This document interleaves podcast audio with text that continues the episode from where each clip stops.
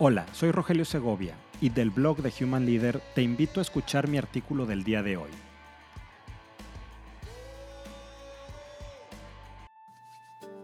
Cultura organizacional, catalizadora o socavadora del éxito.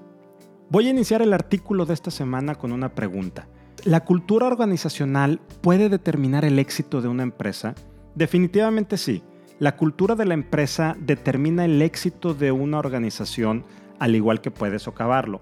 Pero en el afán de otorgar un halo de misterio metafísico a la cultura de una organización, nos hemos olvidado de verlo desde un punto de vista netamente pragmático y lo cierto es que cada vez es más complejo entenderla y administrarla. Ojo, sí, dije administrarla. Hace unos días leí una entrevista que le hicieron al director general de una de las empresas más grandes del mundo en servicios de reclutamiento. Y una de las preguntas iba relacionada a qué sucederá con la cultura en las empresas en el mundo laboral post-COVID-19 que estamos viviendo. El ejecutivo afirmó que la cultura de una empresa es igual a proximidad física o social, por lo cual él se hacía la pregunta de qué pasa con la cultura de una compañía al momento que existe distanciamiento físico. Y de inmediato responde en el mismo artículo, al estar con colegas te alineas, compartes muchas cosas, cultivas tus valores, cultivas tu propósito. Si estás solo de manera permanente, no se sabe cómo se puede cultivar eso. Y remata diciendo que la cultura es como el amor o la amistad, y no puedes cultivar amistad y amor sin presencia física. Y para mí ese ha sido quizá el error más grande que se ha cometido alrededor del concepto de cultura organizacional. Se le ha querido homologar tanto el concepto antropológico de cultura, que dice que es un sistema de valores compartido, incluyendo su forma de pensar, sentir y actuar, que hemos olvidado que la cultura organizacional es una evolución de la teoría clásica administrativa, es decir, estructura con enfoque normativo y prescriptivo, y que una organización esto es lo que debe de tener para lograr la eficiencia. Si continuamos percibiendo la cultura organizacional desde una perspectiva antropológica, corremos el riesgo de socavar el éxito de una organización ante eventos imprevistos, como lo está haciendo ahora el COVID-19, por aferrarnos a elementos como espacios, que son las oficinas y la proximidad física.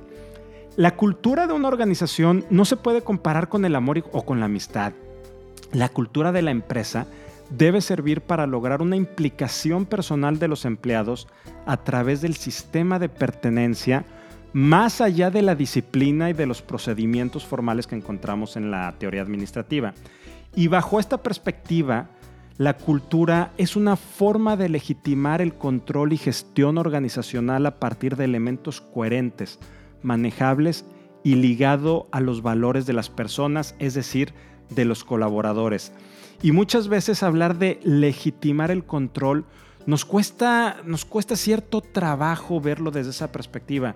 Pero no olvidemos que los empleados de cualquier empresa, sus colaboradores, pertenecen a diferentes matices culturales. Su permanencia es de carácter transitorio y está regida por razones pecuniarias y reglamentadas por instrumentos legales. Si entendemos así la cultura o cuando la entendamos así netamente, es decir, muy pragmáticamente, esto nos ayudará a determinar y potenciar el éxito de una empresa y, ojo, de sus colaboradores, ya que se podrán adaptar de forma ágil y eficaz a los cambios oscilantes y flexibles del mundo actual. Finalmente, la proximidad social seguirá siendo importante, definitivo, pero eso al igual que los espacios físicos, tampoco es la cultura de una organización. Si te gustó este artículo, ayúdame a compartirlo para conectar con muchas más personas. Y si quieres contactarme, escríbeme a rogelio.humanleader.mx. Nos escuchamos la siguiente semana.